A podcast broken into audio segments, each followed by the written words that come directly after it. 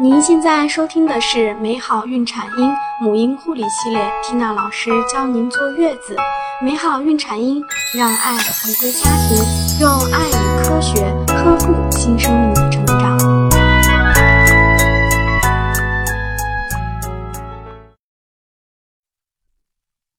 大家好，我是缇娜老师。今天我们来跟大家分享一个主题，就是有关宝宝尿布疹的处理小妙招。尿布疹，也就是我们所说的红臀，是指局限于尿布覆盖的部位出现了皮疹，最常见的是宝宝的臀部。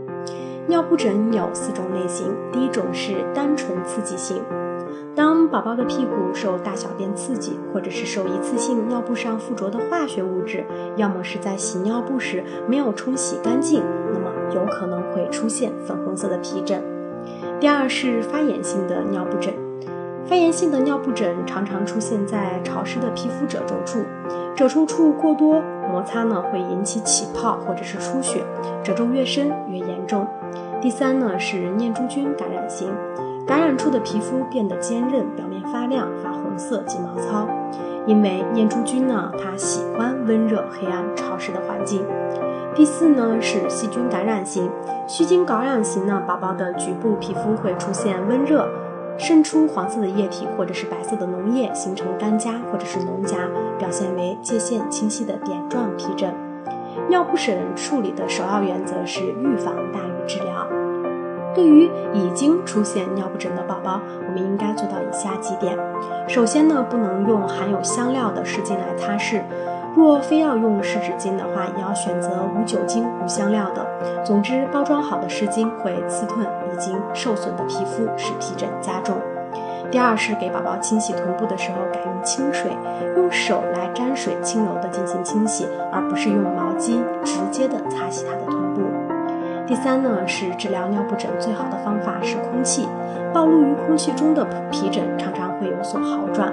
最后是在涂抹药膏时，我上下的去涂刷，而是用医用棉签贴在皮肤上来轻轻的滚动，以避免加重宝宝的疼痛和导致脱皮。还有一个小技巧，就是对于发炎性的皮疹，我们可以在皮肤褶皱处涂抹少量的玉米淀粉，因为玉玉米淀粉可以吸走湿气，而且它其中含有的少量空气可以将早期的尿布疹控制在萌芽阶段。我们建议用玉米淀粉，但是不建议用爽身粉，因为爽身粉可以被婴儿，呃吸入肺内，出现刺激症状。当玉米淀粉不起作用的时候，我们可以选择一些医生指导下所使用的护臀霜或者是护臀药物，使皮肤和尿隔离，从而帮助皮肤愈合。以上处理方法如果持续了一周仍不见好转，或者是皮疹持续加重，出现细菌感染的征象，我们应该及时的带。好了，今天的课程就和大家分享到这里，感谢您的耐心聆听。如果您有任何疑问，可以来关注我们的微信公众号。谢谢大家。更多精彩内容，请关注微信公众号“美好孕产婴”，知识分享、交流互动、在线答疑。我和其他宝妈期待您的加入哦。